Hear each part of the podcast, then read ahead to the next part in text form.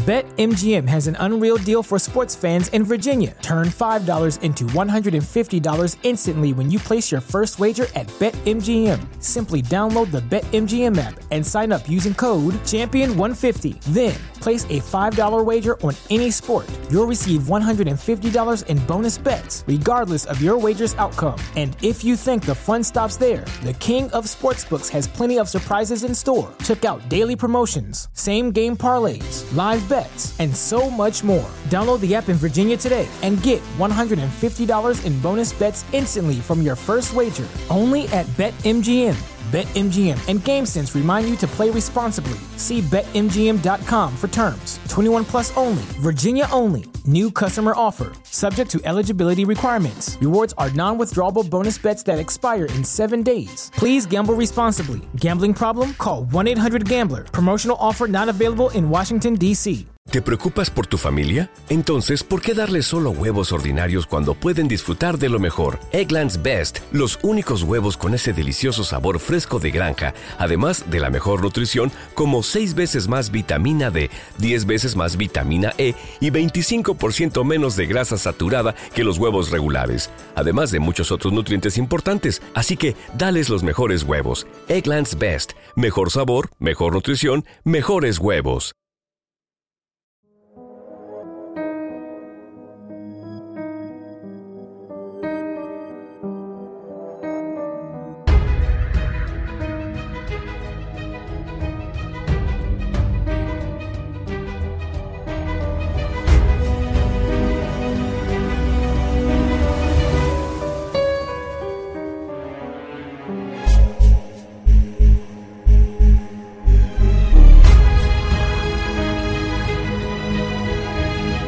El Conde de Montecristo, de Alexandre Dumas.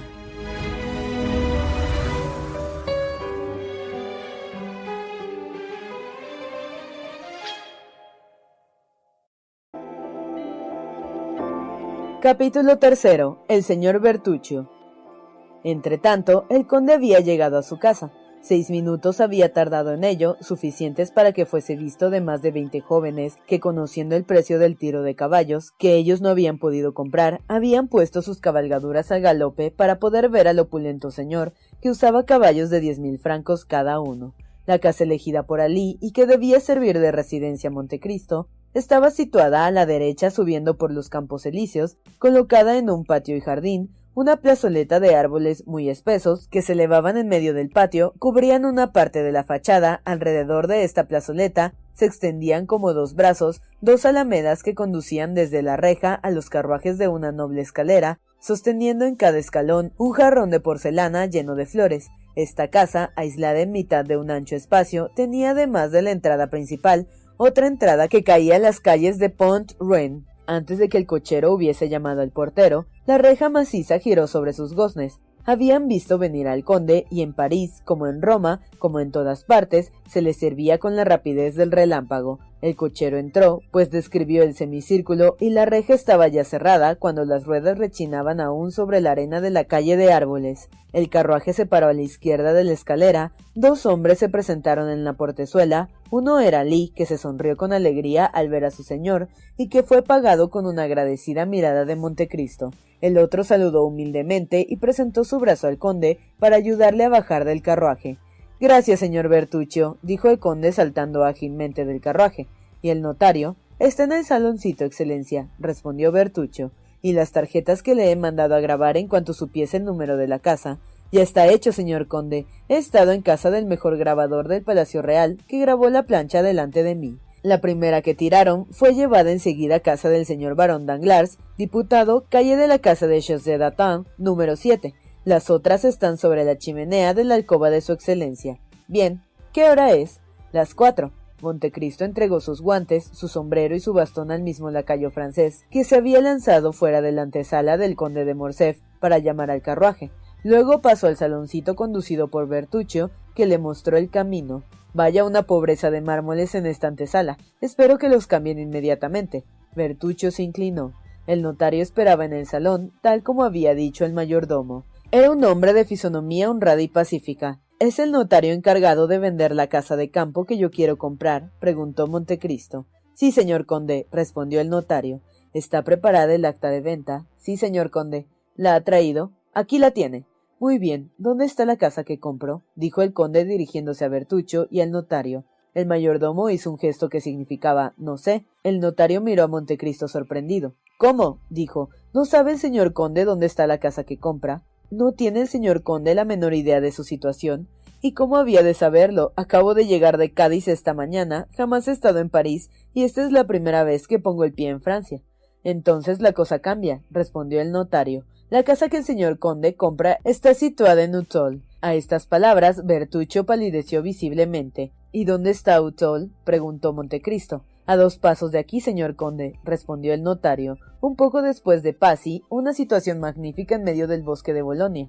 Tan cerca, dijo Montecristo. Pero eso no es campo. ¿Cómo diablos me ha ido a escoger una casa a las puertas de París, señor Bertuccio?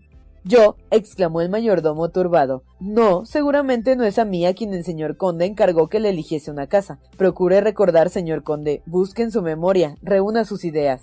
Ah, es verdad, dijo Montecristo. Ahora recuerdo que he leído este anuncio en un periódico y me he dejado seducir por este título, Casa de Campo. Aún es tiempo, dijo vivamente Bertuccio, y si su excelencia quiere que busque otra, la encontraré mucho mejor en Eguien, en Fontenay-Ross o en Bellevue.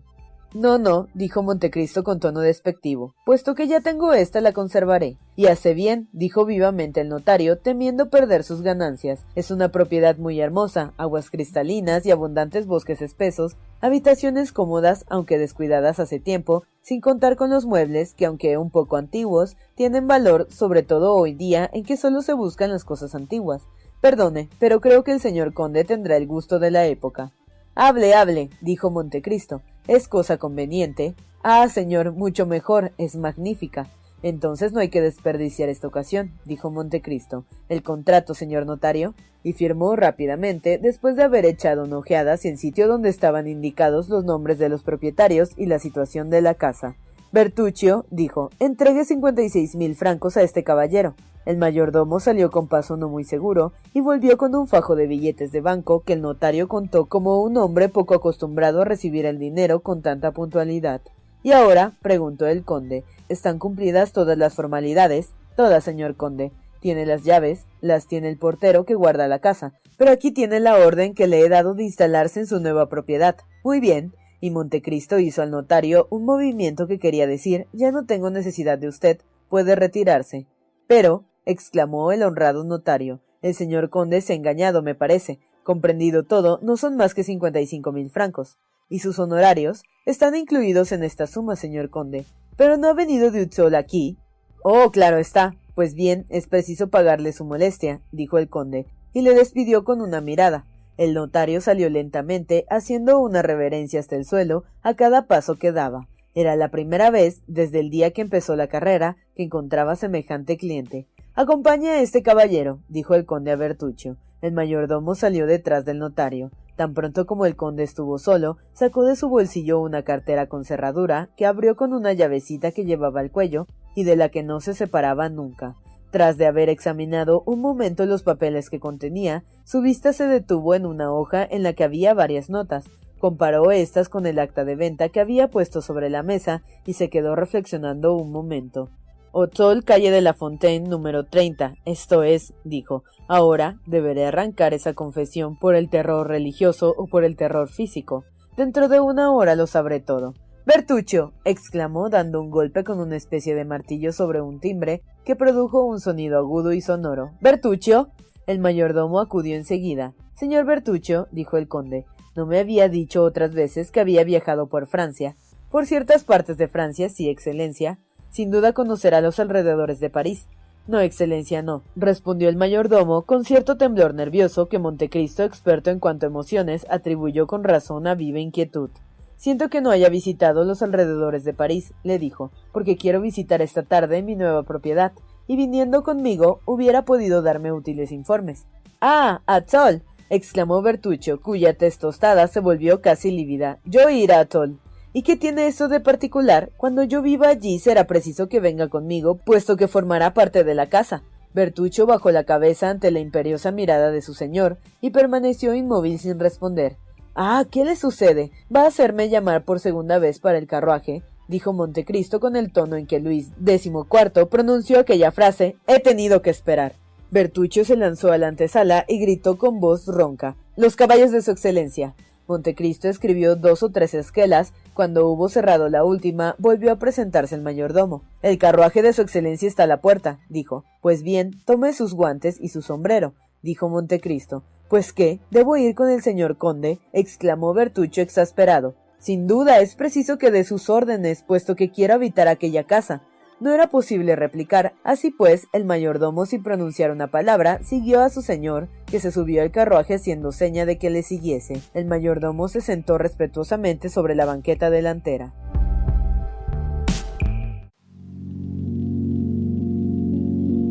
Capítulo cuarto. La casa de Utol.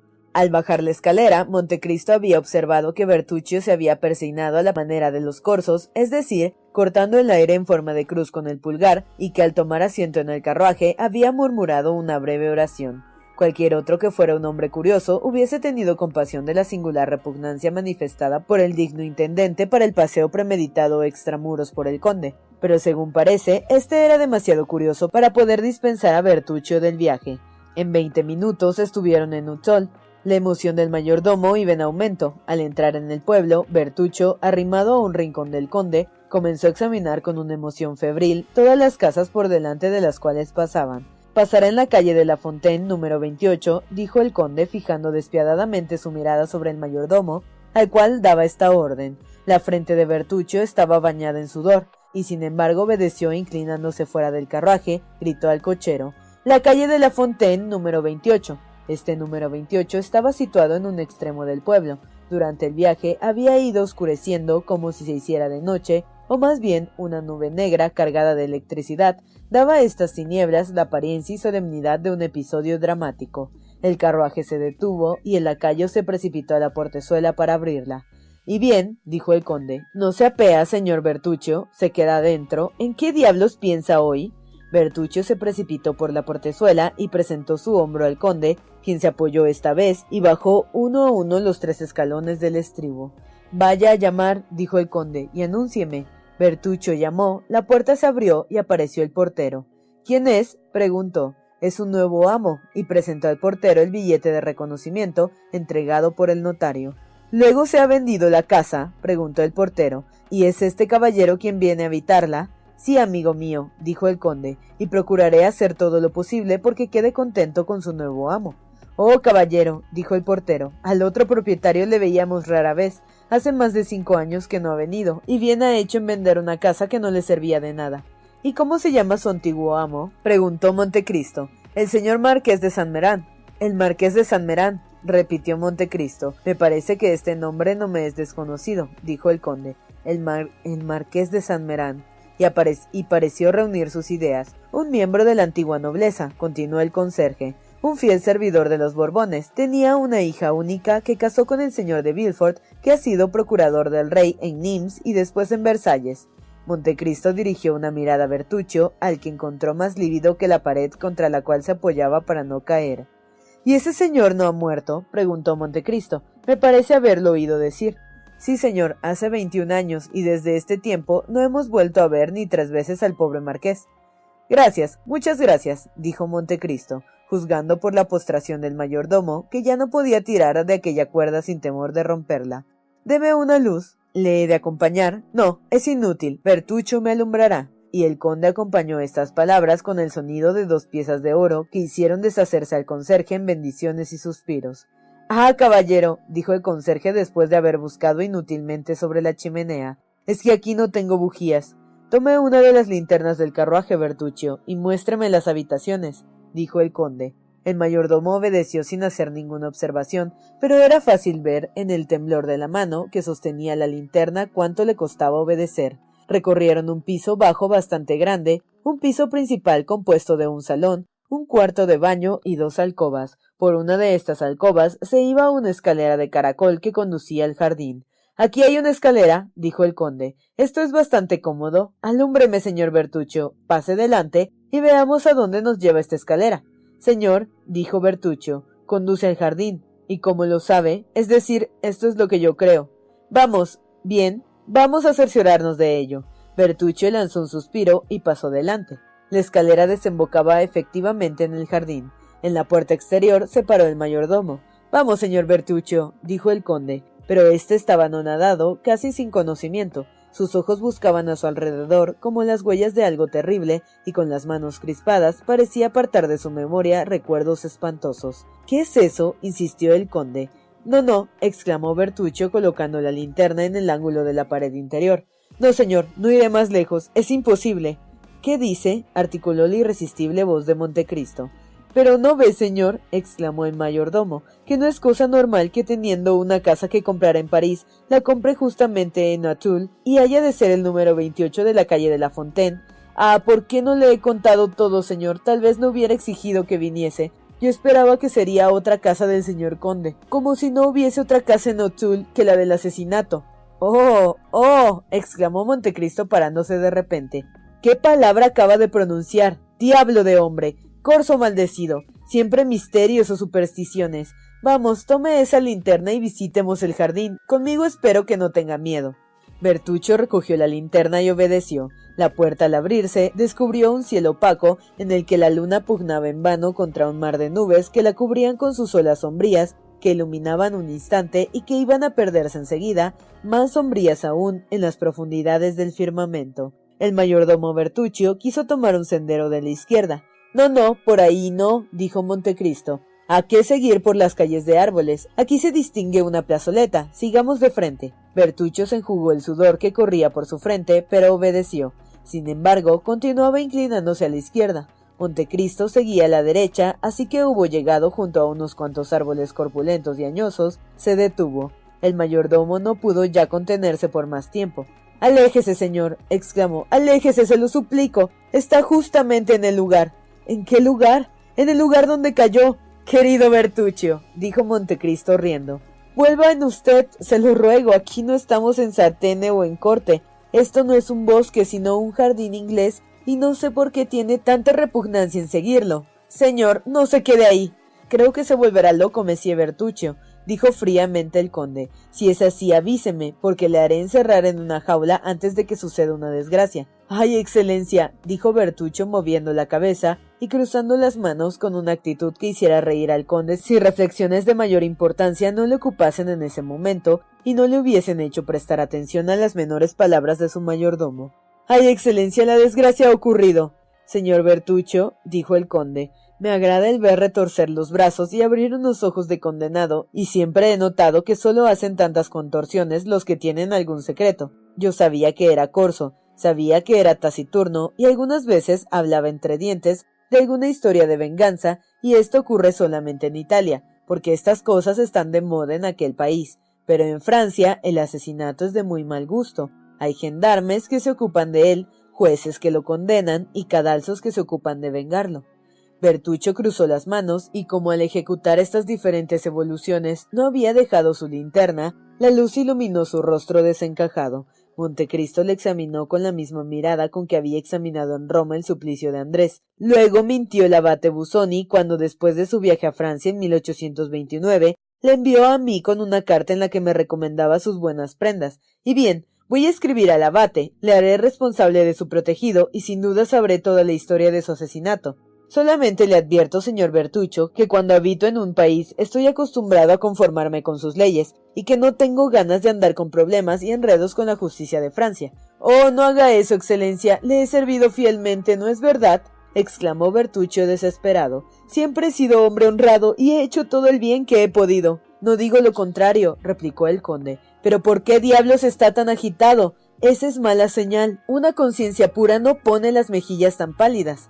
Pero, señor conde, dijo vacilando Bertuccio, ¿no me ha dicho usted mismo que el abate Busoni, que oyó mi confesión en las prisiones de Nims, le ha advertido al enviarme a su casa que tenía una acción sola que reprenderme? Sí, pero como le dirigía a mí diciéndome que sería un mayordomo excelente, creí que su único delito había sido el robo. Oh, señor conde, exclamó Bertuccio con desprecio, porque como era corso, no pudo resistir la tentación de hacer una piel, como suele decirse en nuestro país, cuando al contrario se deshace de una. Pues bien, sí, Excelencia, sí, mi buen señor, es cierto, exclamó Bertucho arrojándose a los pies del conde. Sí, es una venganza, lo juro, solo una venganza. Comprendo, pero lo que no comprendo es que esta casa sea justamente la que le galvanice hasta tal punto. Pero señor es muy natural, replicó Bertuccio, puesto que la venganza fue ejecutada en esta misma casa. ¿Cómo? ¿Esta casa? Oh, Excelencia, aún no era suya. ¿Pero de quién era? El portero nos ha dicho que del Marqués de San Merán. ¿Pero por qué diablo tenía que vengarse del Marqués de San Merán? Oh, no era de él, señor, era de otro. Vaya un encuentro extraño, dijo Montecristo pareciendo ceder a sus reflexiones, que se halle por casualidad, sin preparación alguna, en una casa donde ha pasado lo que le causa tan espantosos remordimientos. Señor, dijo el mayordomo, todo esto es debido a la fatalidad, estoy seguro. Primero compra una casa justamente en Otol. Esta casa es la misma donde yo cometí el asesinato. Baja al jardín, justamente por una escalera donde él bajó, y se detiene justamente en el lugar donde él recibió el golpe. A dos pasos debajo de ese plátano estaba la fosa donde acababa de enterrar al niño. Todo esto no es casualidad, es la providencia. Pues bien, veamos, señor Corso, supongamos que sea la providencia. Yo supongo siempre lo que quiero. Además, a los espíritus débiles es preciso concederles todo lo que deseen. Vamos, reúna sus ideas y cuénteme eso. Solamente lo he contado una vez, señor, y fue al abate Busoni. Tales cosas, añadió Bertuccio moviendo la cabeza, no se dicen más que bajo el sello de la confesión. Entonces, mi querido Bertuccio, dijo el conde, le agradará que le envíe a su confesor. Con él se hará cartujo o Bernardo y hablará de sus secretos, pero yo tengo miedo de un hombre que se asusta de semejantes fantasmas. No me gusta que mis servidores tengan miedo de pasearse por la noche en mi jardín. Después, lo confieso, me haría muy poca gracia la visita de algún comisario de policía, porque sépalo, Monsieur Bertuccio, en Italia no se paga la justicia si no se calla, pero en Francia no se la paga, al contrario, sino cuando habla. Diantre, le creería un poco más corso, un gran contrabandista, un hábil mayordomo, pero veo que tiene otras cuerdas en su arco. Señor Bertuccio, queda despedido. Oh, señor, señor, exclamó el mayordomo aterrado ante esta amenaza. Oh, si no se me necesita más que eso para quedar a su servicio, hablaré, lo diré todo, y si me separo de usted será para ir al cadalso. Eso es diferente, dijo Montecristo, pero si quiere mentir, reflexiónelo, más vale que no me diga nada. No, señor, se lo juro por la salvación de mi alma, se lo diré todo, porque el abate Busoni no ha sabido más que una parte de mi secreto, pero primero se lo suplico, apártese de ese plátano. Mire, la luna va a salir, y ahí colocado como está, envuelto en esa capa que me oculta su cuerpo, que se asemeja al del señor Bilford. ¿Cómo? exclamó Montecristo. Es el señor de Bilford.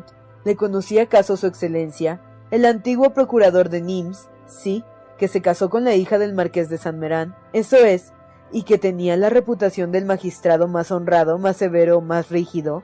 Pues bien, señor, exclamó Bertuccio, ese hombre de una reputación tan sólida e intachable. Continúe.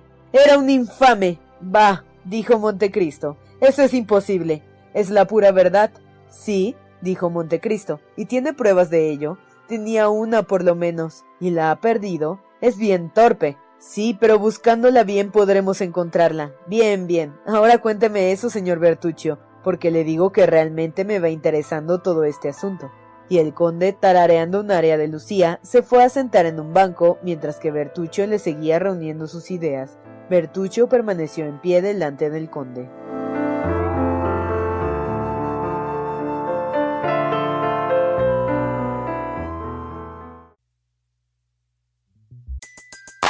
Everybody in your crew identifies as either Big Mac Burger, McNuggets, or McCrispy Sandwich. But you're the filet fish Sandwich all day. That crispy fish, that savory tartar sauce, that melty cheese, that pillowy bun. Yeah, you get it.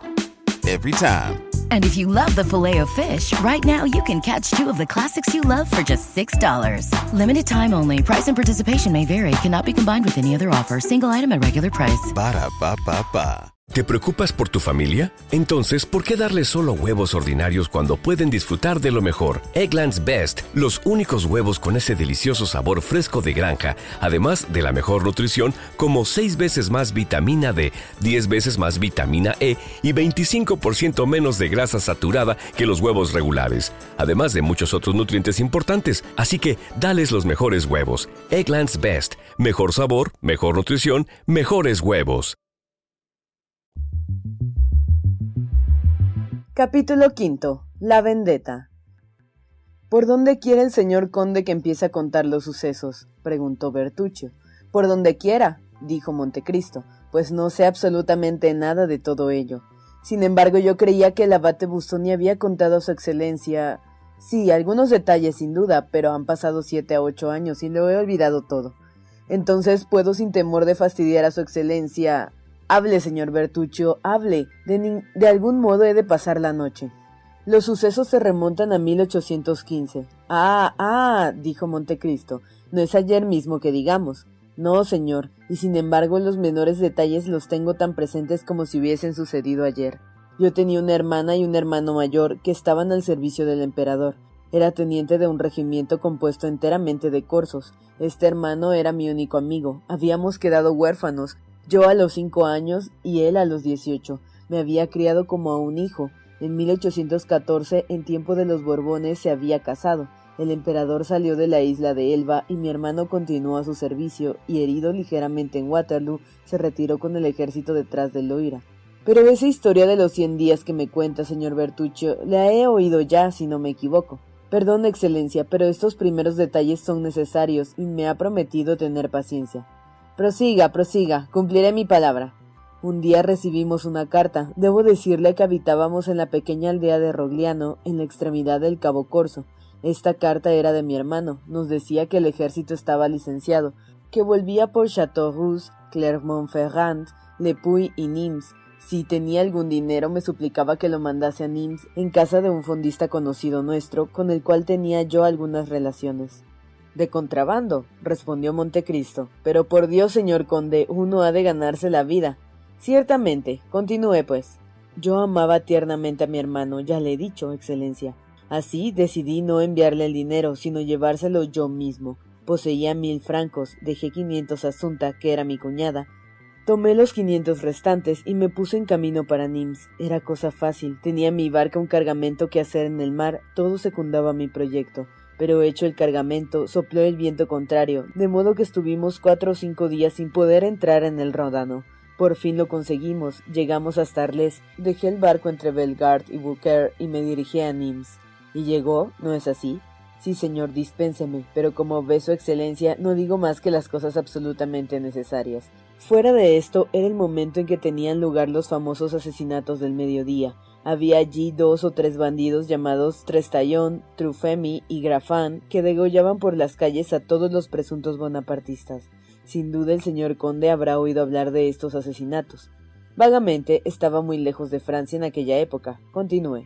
Al entrar en Nims se caminaba pisando sangre, a cada paso se encontraban cadáveres y los asesinos organizados por bandas. Ante esta carnicería me entró miedo, no por mí, yo simple pescador corso, no tenía gran cosa que temer. Al contrario, aquel tiempo era bueno para nosotros, los contrabandistas, pero mi hermano, por mi hermano que era soldado del imperio, que volvía del ejército de Loira con su uniforme y sus charreteras, y que por consiguiente tenía que temerlo todo, Corrí a la casa de nuestro fondista. Mis presentimientos no me habían engañado. Mi hermano había llegado a Nims y a la puerta misma del que iba a pedir hospitalidad había sido asesinado.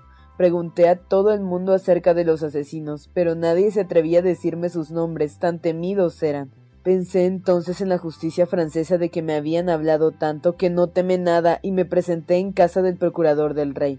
¿Y ese procurador del rey se llamaba Villefort? preguntó el conde de Montecristo. Sí, excelencia. Venía de Marsella en donde había sido sustituto. Su celo le había valido el ascenso. Decían que fue uno de los primeros que anunció al gobierno el desembarco en la isla de Elba. Pero, interrogó Montecristo, ¿usted se presentó en su casa? Señor, le dije yo, mi hermano fue asesinado ayer en las calles de Nims, no sé por quién, pero es obligación saberlo. Usted es aquí el jefe de la justicia y a la justicia toca vengar a los que no ha sabido defender. ¿Y qué era su hermano? preguntó el procurador del rey. Teniente del batallón corso. Entonces un soldado del usurpador, ¿no es eso? Un soldado de los ejércitos franceses. Y bien, replicó, se ha servido de la espada y ha perecido por la espada. Se equivoca, ha perecido por el puñal. ¿Qué quiere que haga? respondió el magistrado. Ya se lo he dicho, quiero que le vengue. ¿Y de quién? De sus asesinos. ¿Acaso los conozco yo? Manda que los busquen. ¿Para qué? Su hermano habrá tenido alguna querella y se habrá batido en duelo.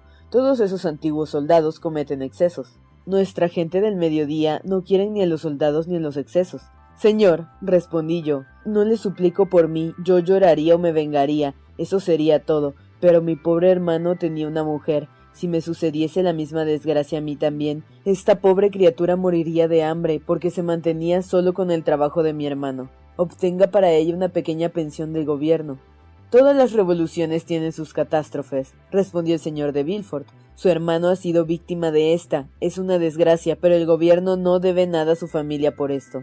Si tuviésemos que juzgar todas las venganzas que los partidarios del usurpador han ejercido contra los partidarios del rey, cuando a su vez disponían del poder, puede ser que su hermano hubiese sido hoy condenado a muerte. Lo que ha ocurrido es cosa muy natural, porque es la ley de las represalias.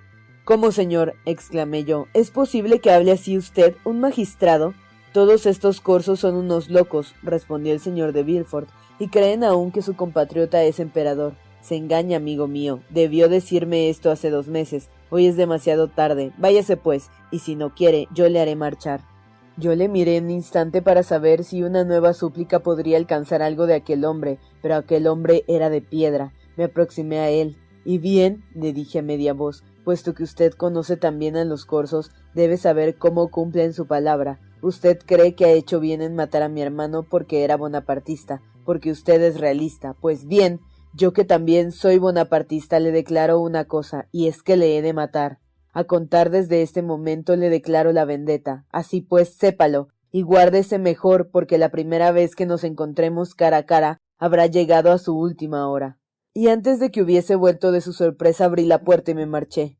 Ah, ah, dijo Montecristo, con su humilde figura decir esas cosas, señor Bertuccio, y a un procurador del rey, y sabía él al menos lo que quiere decir esa declaración. También lo sabía que desde aquel momento no salió ya solo y se encerró en su casa, haciéndome buscar por todas partes. Por fortuna estaba tan oculto que no pudo encontrarme. Entonces se apoderó de él el temor y tuvo miedo de permanecer en Nimes, solicitó un cambio de residencia y como era en efecto un hombre influyente, fue nombrado para Versalles. Pero usted lo sabe, no existen las distancias para un corso que ha jurado vengarse de su enemigo, y su carruaje, por bien conducido que fuese, no me ha llevado nunca más de media jornada de ventaja, a pesar de que le seguía a pie. Lo importante no era matarle, cien veces había encontrado ya ocasión, pero era menester matarle sin ser descubierto, y sobre todo sin ser detenido. Por otra parte, yo no me pertenecía a mí mismo, tenía que proteger y mantener a mi cuñada.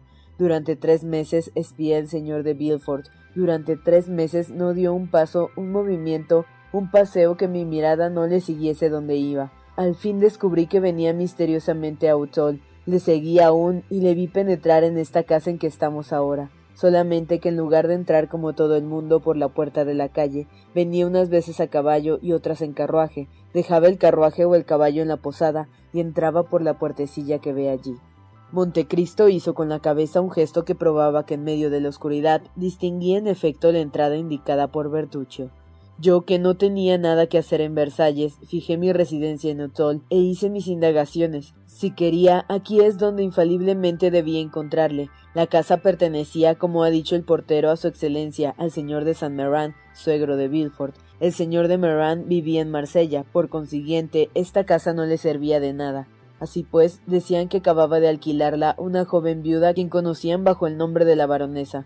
En efecto, una noche mientras yo estaba mirando por encima de la tapia, vi a una mujer joven y hermosa que se paseaba sola por el jardín y miraba con frecuencia a la puertecita, y comprendí que esa noche esperaba a Villefort, cuando estuvo bastante cerca de mí para que a pesar de la oscuridad pudiese distinguir sus facciones, vi a una mujer de dieciocho diecinueve años, alta y rubia, como solo llevan un peinador y nada ceñía su cintura, noté que estaba encinta, que su embarazo parecía muy avanzado.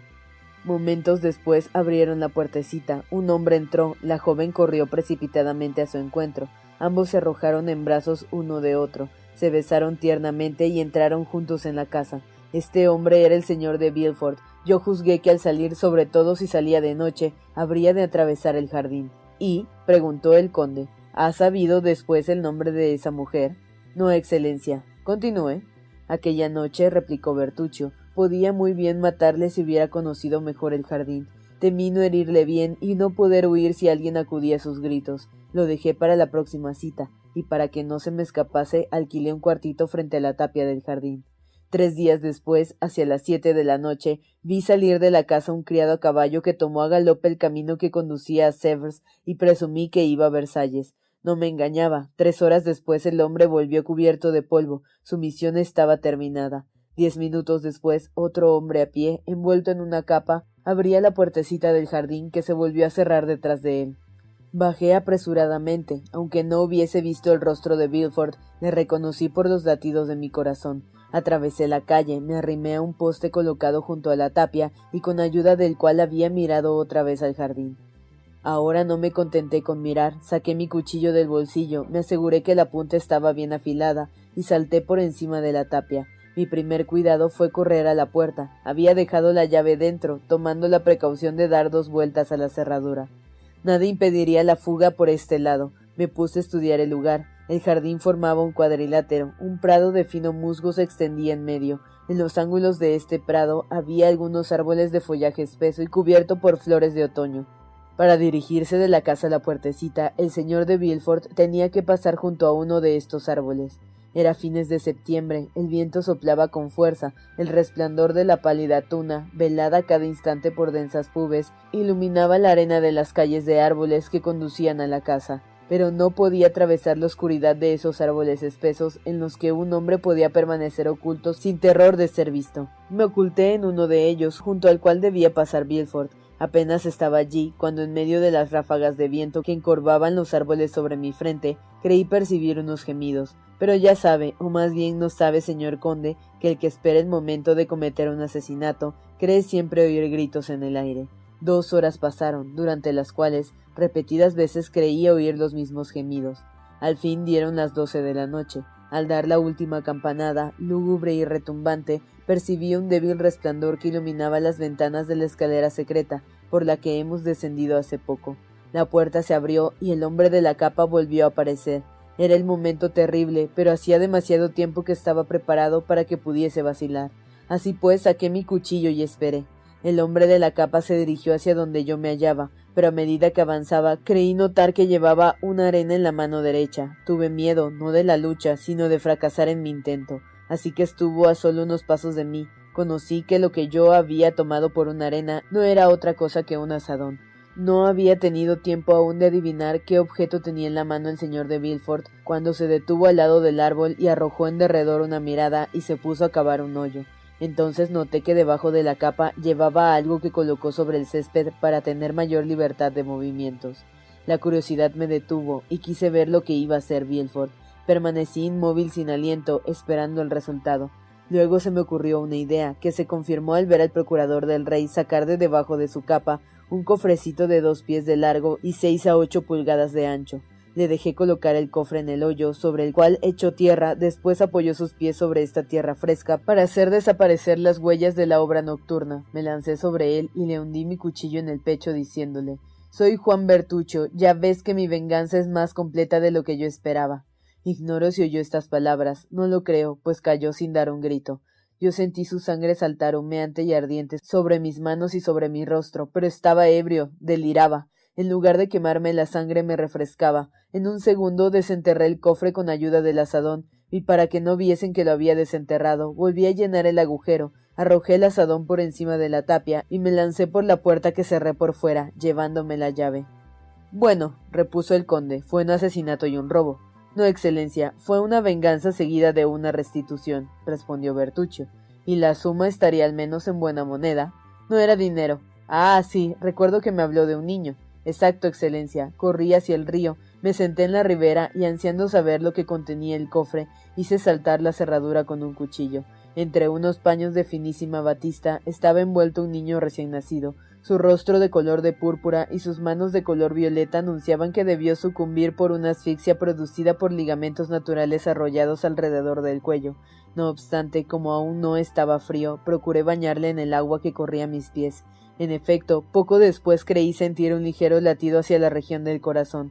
Desembaracé su cuello del cordón que le rodeaba, y como había sido enfermero en el hospital de Bastia, hice lo que hubiera hecho un médico en mi lugar, es decir, le introduje aire en los pulmones, y después de un cuarto de hora de inauditos esfuerzos, le vi suspirar y oí escaparse un grito de su pecho. Yo también lancé un grito, pero fue un grito de alegría. Dios no me maldice, dije. Puesto que permite que devuelva la vida a una criatura humana en cambio de la vida que he quitado a otra. ¿Y qué hizo del niño? preguntó Montecristo. Era una carga demasiado embarazosa para un hombre que tenía que huir.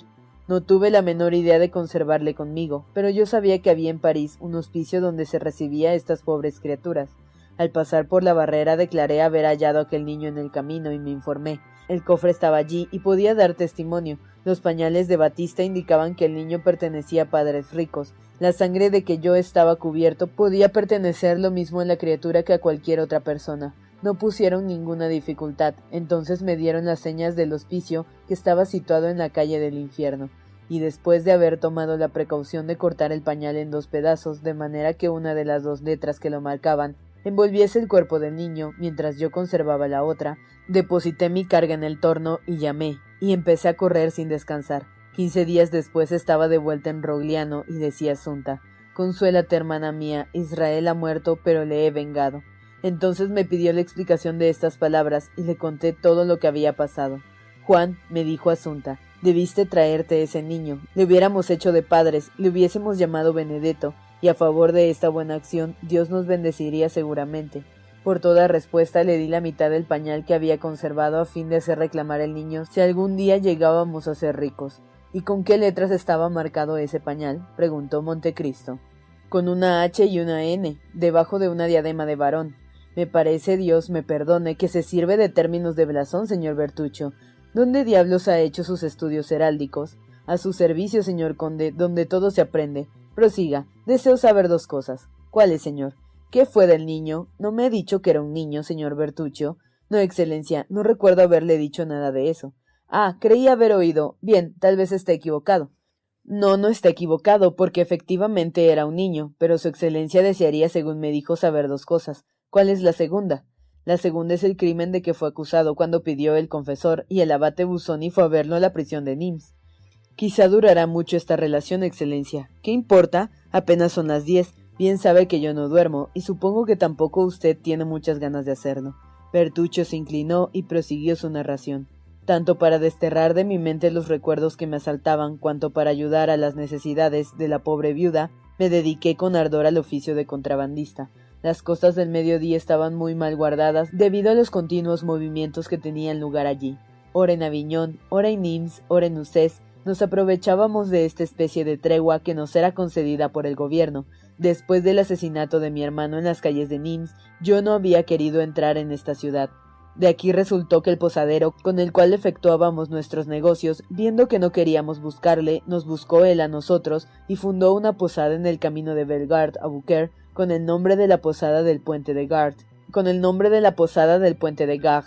Así teníamos ya sea en Aix-Morts, ya sea en Martins o en Bonk, una docena de casas donde depositábamos nuestras mercancías y donde en caso de necesidad hallábamos en refugio contra los aduaneros y los gendarmes. Este oficio de contrabandista es muy lucrativo cuando se aplica en él cierta inteligencia secundada de algún vigor, en cuanto a mí, yo viví en las montañas, teniendo ahora que temer con doble razón de los gendarmes y los aduaneros, teniendo en cuenta que toda presentación delante de jueces podía producir una pesquisa, y esta pesquisa es siempre volver a lo pasado, y en mi pasado podía mostrar algo más grave que algunos cigarros entrados de contrabando o barriles de aguardiente circulando sin pagar derechos, Así pues, prefiriendo mil veces la muerte a un arresto, realizaba hazañas asombrosas, y que más de una vez me demostraron que el tener tanto cuidado con el cuerpo es el único obstáculo que se opone al buen éxito de aquellos proyectos nuestros que necesitan decisión rápida y ejecución vigorosa y determinada. En efecto, una vez hecho el sacrificio de la vida, ya no es uno igual a otros hombres, o mejor dicho, los otros hombres no son nuestros iguales, y una vez tomada esta resolución, siente uno aumentarse sus fuerzas y agrandarse su horizonte. Filosofía también, señor Bertucho, interrumpió el conde, pero usted de todo sabe un poco. Oh, excelencia. No, no, únicamente que la filosofía a las diez y media de la noche es un poco tarde, pero no tengo otra observación que hacerle, ya que la encuentro exacta, lo que no se puede decir de todas las filosofías. Cuanto más largas eran mis correrías, mayor era el rendimiento. Asunta era el ama de casa, y nuestra pequeña fortuna se iba aumentando. Un día que yo partía para una expedición, me dijo ella Anda, que tu vuelta te prepara una sorpresa. La interrogué inútilmente, nada quiso decirme y partí. La correría duró más de seis semanas. Habíamos estado en Luca cargando aceite y en Liorna tomando algodones ingleses. Nuestro desembarque se hizo sin ningún acontecimiento adverso. Hicimos nuestro negocio y volvimos más contentos que nunca. Al entrar en la casa, la primera cosa que vi en el sitio más visible del cuarto de Asunta, en una cuna suntuosa en comparación con el resto de la habitación, fue un niño de siete a ocho meses. Lancé un grito de alegría. Los únicos momentos de tristeza que había experimentado después del asesinato del procurador del rey habían sido causados por el abandono de este niño, porque lo que es remordimiento por el asesinato no tuve ninguno. La pobre Asunta todo lo había adivinado, se había aprovechado de mi ausencia y con la mitad del pañal, habiendo escrito para no olvidarlo el día y la hora en que fue depositado el niño en el hospicio, partió a París y fue a reclamarle. No le pusieron ninguna dificultad y el niño le fue entregado. Ah, confieso, señor conde, que al ver aquella criatura durmiendo en su cuna, se me partió el corazón y algunas lágrimas brotaron de mis ojos. En verdad, Asunta, exclamé, eres una buena mujer y la providencia te bendecirá. Ay, Excelencia, dijo Bertuccio, no sospechaba yo que este niño había de ser el encargado por Dios de mi castigo. Jamás se declaró tan pronto una naturaleza más perversa, y no obstante, y no se podía decir que estuviese mal educado, porque mi hermana le trataba lo mismo que a un príncipe. Era un muchacho de rostro encantador, con unos ojos de azul claro, únicamente sus cabellos de un rojo muy vivo, dando a este rostro un carácter extraño, aumentaba la vivacidad de su mirada y la malicia de su sonrisa. También es cierto que la dulzura de su madre animó sus primeras inclinaciones. El niño, porque mi pobre hermana iba al mercado cuatro o cinco leguas de a cuatro o cinco leguas de allí para comprarle las primeras y mejores frutas y los bizcochos más delicados, y prefería las naranjas de la palma a las conservas de Génova, las castañas robadas a un extraño, mientras que su disposición tenía las castañas y manzanas de nuestro jardín. Un día, cuando Benedetto apenas contaba con cinco o seis años de edad, el vecino Basilio, que según las costumbres de nuestro país, no encerraba ni su dinero ni sus joyas, porque el señor conde lo sabe tan bien como nadie. En Córcega no hay ladrones. El vecino Basilio vino a vernos y se quejó de que le había desaparecido un Luis de su bolsillo. Todos creyeron que había contado mal, pero él dijo estar seguro de que le faltaba.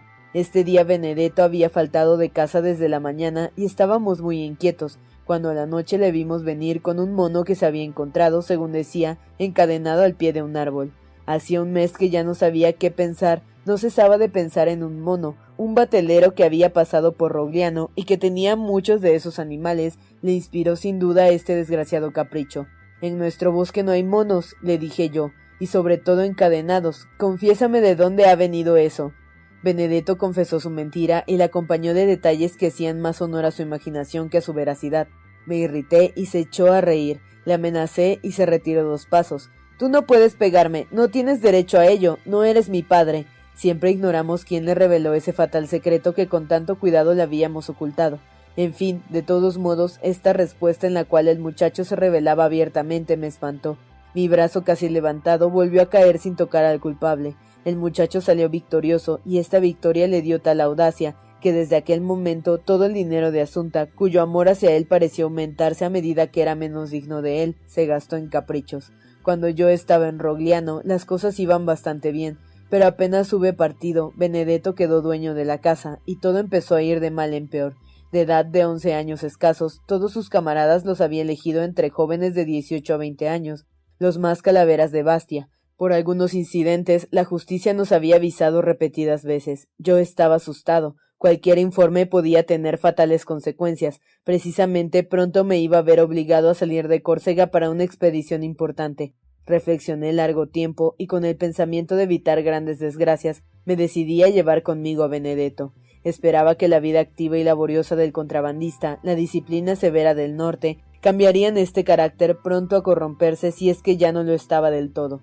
Llamé pues aparte a Benedetto y le hice la proposición de seguirme, rodeando esta proposición de todas las promesas que pueden seducir a un niño de doce años. Me dejó hablar hasta el fin, y cuando hube acabado soltó una carcajada diciendo ¿Estás loco, tío? Pues así me llamaba cuando estaba de buen humor. Yo cambiar la vida que llevo por la que tú llevas, mi excelente holgazanería por el horrible trabajo que tienes impuesto, pasar la noche al frío, el día al calor, ocultarse sin cesar, recibir tiros sin cesar, y todo esto por ganar un poco de dinero. Dinero tengo yo cuanto quiero. Madre Asunta me da todo lo que pido. Bien ve que sería un imbécil si aceptase lo que me propones. Me quedé estupefacto ante esta audacia y este razonamiento. Benedetto siguió jugando con sus camaradas y lo vi a lo lejos señalándome a ellos como si yo fuera un idiota. Oh, niño encantador, murmuró Montecristo. Ah, si hubiese sido mío, respondió Bertuccio, si hubiese sido mi hijo, o por lo menos mi sobrino, yo le hubiese corregido sus vicios, pero la idea de que había matado al padre me hacía imposible toda corrección. Di buenos consejos a mi hermana, que siempre salía en defensa del desgraciado, y como me confesó que muchas veces le habían faltado sumas considerables, le indiqué un lugar donde podía ocultar nuestro pequeño tesoro. En cuanto a mí, mi resolución estaba tomada. Benedetto sabía leer, escribir y contar perfectamente, porque cuando por casualidad quería dedicarse al trabajo, aprendía en un día lo que otros en una semana. Mi resolución, como digo, estaba tomada, yo pensaba emplearle de secretario en algún buque y sin avisarle, hacerle venir conmigo una mañana y llevarlo a bordo y de este modo, recomendándole al capitán, todo su porvenir dependía de él. Una vez dispuesto este plan, partí para Francia. Aquella vez debían efectuarse todas las operaciones en el Golfo de Lyon, y eran cada vez más difíciles, porque estábamos en 1829. La tranquilidad reinaba por doquier y por consiguiente el servicio de las costas era entonces más regular y más severo que nunca. Esta vigilancia estaba aún aumentada momentáneamente por la feria de Bouquer que acababa de empezar. Nuestra primera expedición se efectuó sin ningún tropiezo. Amarramos nuestra barca que tenía un doble fondo en el cual ocultábamos nuestras mercancías de contrabando, en medio de una cantidad de bateles que bordeaban ambas orillas del Ródano desde Bouquer hasta Arles. Llegados allí, empezamos a descargar nuestras mercancías prohibidas, y hacerlas pasar por medio de las personas que estaban en relaciones con nosotros, o de posaderos en casa de los cuales las íbamos depositando, ya fuese que el buen éxito nos hubiese hecho imprudentes, ya que fuimos delatados una tarde a las cinco y media cuando volvíamos a reanudar nuestro trabajo.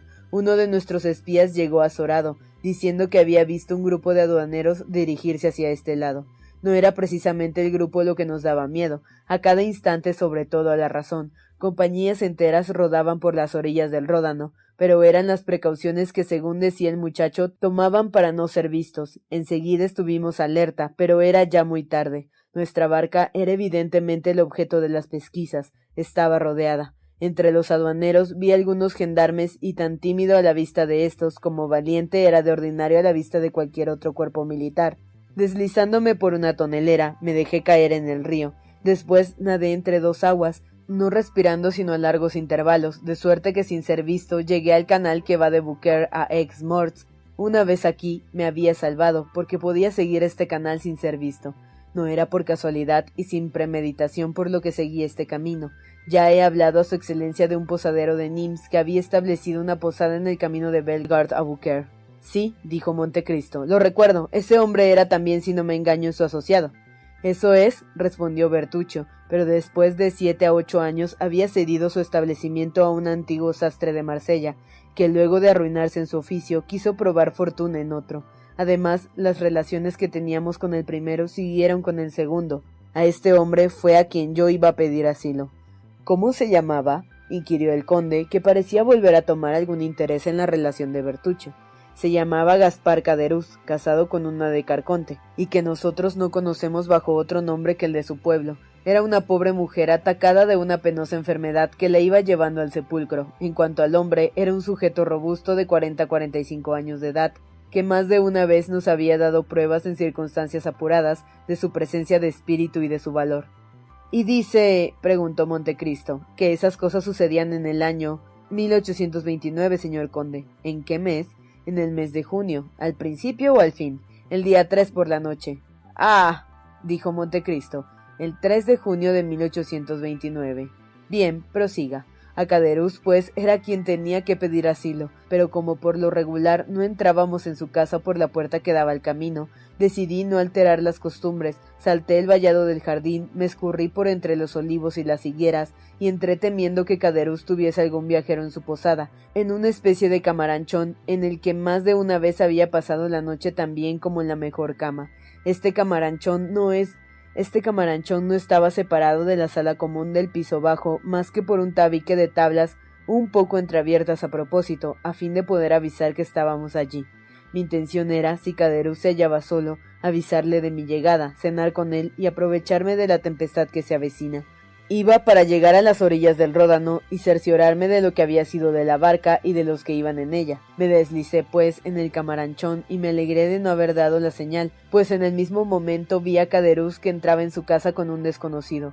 Me agazapé allí y esperé, no con la intención de sorprender los secretos de mi huésped, sino porque no podía hacer otra cosa. Además, diez veces había ya sucedido un caso semejante.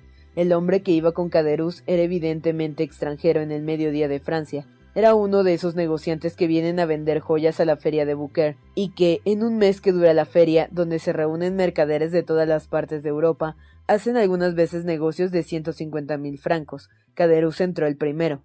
Al ver la sala vacía como de costumbre, guardada solo por el perro, llamó a su mujer. Eh, Carconte. dijo. El buen sacerdote no nos había engañado. El diamante era bueno. Una exclamación de alegría se oyó y casi al mismo tiempo la escalera crujió bajo un paso vacilante y pesado. ¿Qué dices? preguntó más pálida que una muerta. Digo que el diamante era bueno. Aquí tienes al señor, uno de los primeros joyeros de París, que está pronto a darnos cincuenta mil francos por él. Solamente que para estar más seguro de que el diamante es nuestro, me ha pedido que le cuentes, como ya lo he hecho yo, de qué manera vino a nuestras manos. Mientras tanto, caballero, siéntese si gusta, y como el tiempo está algo caluroso, le voy a traer algo con que refrescar. El joyero examinó detenidamente el interior de la posada y la visible pro y la visible pobreza de quienes iban a venderle un diamante digno de un príncipe. Cuente, señora, dijo, queriendo sin duda aprovecharse de la ausencia de su marido para que ninguna señal de aparte de éste influyese en la mujer y para ver si entre ambas relaciones encajaban la una con la otra. Oh, Dios mío, dijo la mujer, es una bendición del cielo que estábamos muy lejos de esperar. Imagínese, caballero, que mi marido tuvo relaciones en 1814 o 1815 con un marido llamado Edmundo Dantes. Este pobre muchacho, a quien Caderus había olvidado completamente, no lo había olvidado a él, y al fallecer le ha dejado el diamante que acaba de ver. Pero ¿cómo llegó a ser poseedor de ese diamante? preguntó el joyero. ¿Le tenía cuando entró en la prisión? No, señor, pero en la prisión trabó conocimiento con un inglés muy rico, respondió la mujer, y como cayó enfermo su compañero de prisión y Dantes le cuidó como si hubiese sido su hermano, el inglés, al salir de la cautividad, dejó al pobre Dantes, que menos feliz que él murió en la prisión, este diamante que nos legó a su vez al morir y que se encargó de entregarnos el digno abate que vino esta mañana a cumplir con su encargo. Bien, las dos historias concuerdan, murmuró el joyero, y después de todo, bien puede ser verdad, aunque parezca inverosímil a primera vista. Solo resta que nos pongamos de acuerdo sobre el precio. ¿Cómo? dijo Caderus. Yo creía que habría consentido en el precio que yo pedía. Es decir, replicó el joyero, que yo le he ofrecido cuarenta mil francos. Cuarenta mil. exclamó Carconte. Por ese precio no se lo damos. El abate nos ha dicho que valía cincuenta mil francos el diamante solo. ¿Y cómo se llamaba ese abate? preguntó el infatigable joyero. El abate Busoni. Era un extranjero. Creo que era un italiano de los alrededores de Mantua. Muéstrame ese diamante, repuso el joyero, que a veces juzgo malas piedras a primera vista. Caderuz sacó de su bolsillo un estuchito negro, lo abrió y pasó al joyero. Al ver el diamante, casi tan grueso como una nuez pequeñita, recuerdo que los ojos de la carconte brillaron de codicia. ¿Y usted, señor Bertuccio, qué pensaba de todo eso? preguntó Montecristo. ¿Creía esa fábula? Sí, excelencia, yo no creía que Caderuz fuese un mal hombre, y le juzgaba incapaz de haber cometido un crimen o un robo. Eso honra más a su corazón que a su experiencia, señor Bertuccio. Había conocido a ese Edmundo Dantes de quien hablaba. No, excelencia, nunca había oído hablar de él hasta entonces, y luego otra vez al abate Busoni cuando le vi en la cárcel de Nims. Bien, continúe. El joyero tomó la sortija de manos de Caderuz y sacó de su bolsillo unas pinzas de acero y unas balanzas de cobre. Después, separando el cerco de oro que sujetaba la piedra en la sortija, hizo salir el diamante de su engaste y lo pesó minuciosamente en las balanzas. Daré hasta cuarenta y cinco mil francos, pero nada más. Por otra parte, como esto es lo que valía el diamante, no he tomado más que esta suma. Oh, no importa, dijo Caderuz, volveré con usted a Bouquer por los otros cinco mil. No, dijo el platero devolviendo el anillo y el diamante a Caderuz. No, eso no vale más, e incluso me arrepiento de haber ofrecido esa suma, pues la piedra tiene un defecto que yo no había visto. Pero no importa, no tengo más que una palabra. He dicho cuarenta y cinco mil francos y no me desdigo. Al menos vuelva a colocar el diamante en la sortija, dijo la carconte con acritud. Justo es, dijo el platero, y volvió a engastar la piedra. Bueno, bueno, bueno, dijo Caderuz metiendo el estuche en el bolsillo. A otro se lo venderemos. Sí, repuso el platero, pero no hará lo que yo. Otro no se contentará con los informes que me han dado. No es natural que un hombre como usted tenga diamantes de cuarenta y cinco mil francos. Avisar a los magistrados tendrán que buscar al abate Busoni, y los abates que dan diamantes de dos mil luises son raros. Lo primero que hará la justicia será mandarles a la cárcel, y si es reconocido inocente, le sacarán de la cárcel al cabo de tres o cuatro meses. La sortija se habrá perdido, o bien le darán una piedra falsa que solo valdrá tres francos, en lugar de un diamante que valía cincuenta mil. Caderus y su mujer se interrogaron con una mirada. No, dijo Caderus, no somos tan ricos que podamos perder cinco mil francos. Como guste, amigo mío, dijo el platero. Sin embargo, como ve, había traído buena moneda y sacó de uno de sus bolsillos un puñado de oro que hizo brillar a los deslumbrados ojos del posadero, y del otro un paquete de billetes de banco. En el alma de Caderuz se estaba librando un rudo combate. Era evidente que para él aquel estuchito que daba vueltas en su mano no correspondía a la enorme suma que fascinaba sus ojos. Se volvió hacia su mujer y le dijo en voz baja ¿Tú qué dices? Dáselo, dáselo, dijo ella. Si vuelve a Booker sin el diamante nos denunciará y según él dice, quién sabe si podremos encontrar al abate Busoni. Pues bien sea, dijo Caderus. Tome el diamante por cuarenta y cinco mil francos, pero mi mujer quiere una cadena de oro y yo un par de villas de plata. El platero sacó de su bolsillo una cajita de plata larga y chata que contenía muchos objetos de los que habían pedido. Tome, acabemos de una vez, elija. La mujer escogió una cadena de oro que podía valer cinco luises y el marido un par de villas de plata que valdrían quince francos. Espero que no se quejarán, dijo el platero. Pero es que el abate había dicho que valía cincuenta mil francos, murmuró sordamente Caderus. Vamos, vamos, qué hombre este, replicó el joyero tomando el diamante de las manos. Le doy cuarenta y cinco mil francos, dos mil quinientas libras de renta, es decir, una fortuna que yo quisiera tener para mí, y aún no está contento. ¿Y dónde están los cuarenta y cinco mil francos? Aquí, dijo el platero, y contó sobre la mesa quince mil francos en oro y treinta mil en billetes de banco. Aguarde a que encienda la lámpara, dijo la carconte. Ya no se ve muy bien y nos podríamos equivocar. En efecto, durante esta discusión había ido oscureciendo, y con la noche se acercaba rápidamente la tempestad. Se oía rugir sordamente el trueno a lo lejos, pero ni el platero ni Caderuz ni la carconte parecían ocuparse de ello, poseídos como lo estaban los tres de una avaricia diabólica. Yo mismo experimentaba una extraña fascinación a la vista de todo aquel oro y los billetes. Me parecía soñar, y como sucede en un sueño, me sentía clavado en el sitio donde estaba. Caderuz contó y volvió a contar el oro y los billetes, después los entregó a su mujer, la cual los contó y volvió a contar otra vez. Durante este tiempo el platero hacía brillar la joya a la luz de la lámpara, y el diamante arrojaba resplandores que le hacían olvidar los que precursores de la tempestad comenzaban a inflamar las ventanas. ¿Está bien la cuenta? preguntó el joyero. Sí, dijo Caderus, dame la cartera y busca un talego carconte. Esta se dirigió a un armario y volvió con una cartera vieja de cuero de la cual sacaron algunas cartas grasientas, en lugar de las cuales pusieron billetes y un talego que contenía dos o tres escudos de seis libras que probablemente componían toda la fortuna del miserable matrimonio. Ea, dijo Caderus, aunque nos haya dejado sin una docena de miles de francos, tal vez quiere cenar con nosotros. Lo digo con buena voluntad. Gracias, dijo el platero. Debe ser tarde, y es preciso que vuelva a Buquer, pues mi mujer estaría inquieta. Sacó su reloj y exclamó Diantre, las nueve y tardaré tres horas en ir a Buquer. Adiós, amigos míos. Si vienen por ahí más abates Busoni, piensen en mí. Dentro de ocho días ya no estará en Booker, dijo Caderus, puesto que la feria concluye la semana que viene. No, pero eso no importa. Escríbame a París al señor Johans, Palms Royal, Galería de Piedra número 45. Haré expresamente un viaje si vale la pena. De repente brilló un relámpago tan intenso que casi eclipsó la claridad de la lámpara, seguido de un formidable trueno.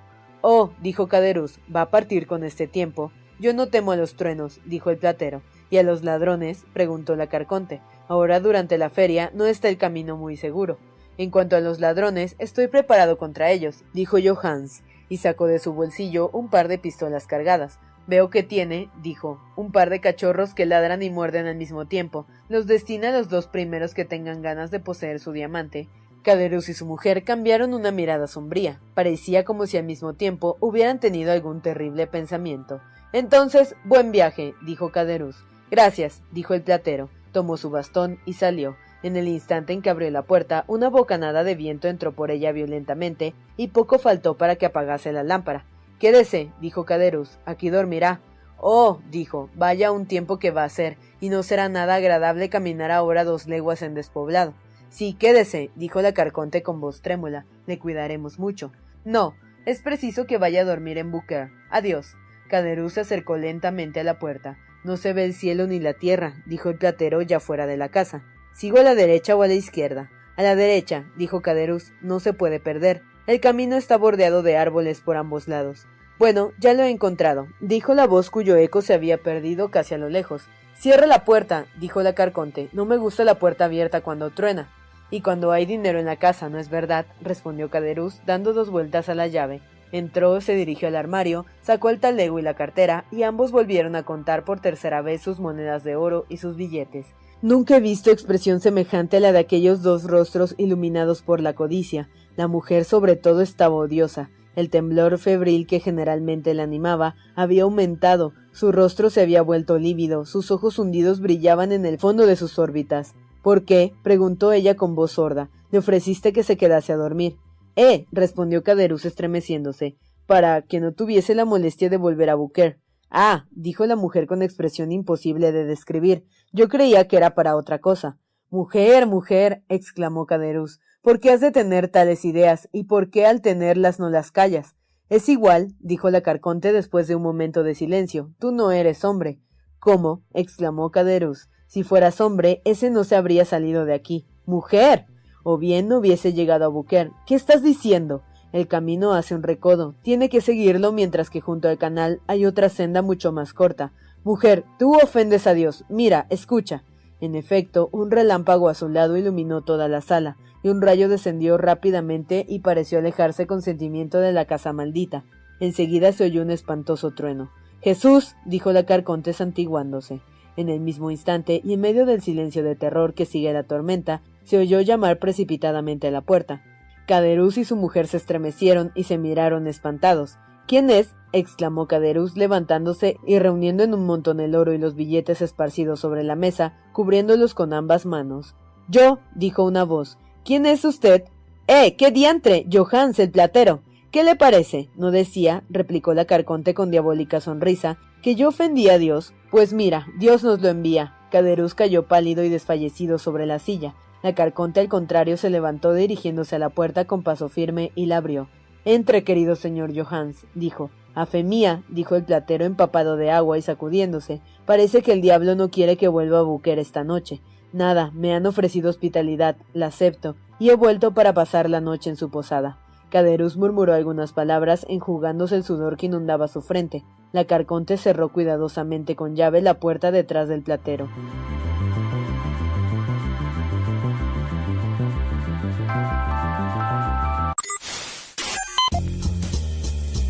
No te pierdas la continuación de esta historia. Capítulos todos los lunes, miércoles y viernes. Suscríbete. El Cuentero, con historias para tus oídos.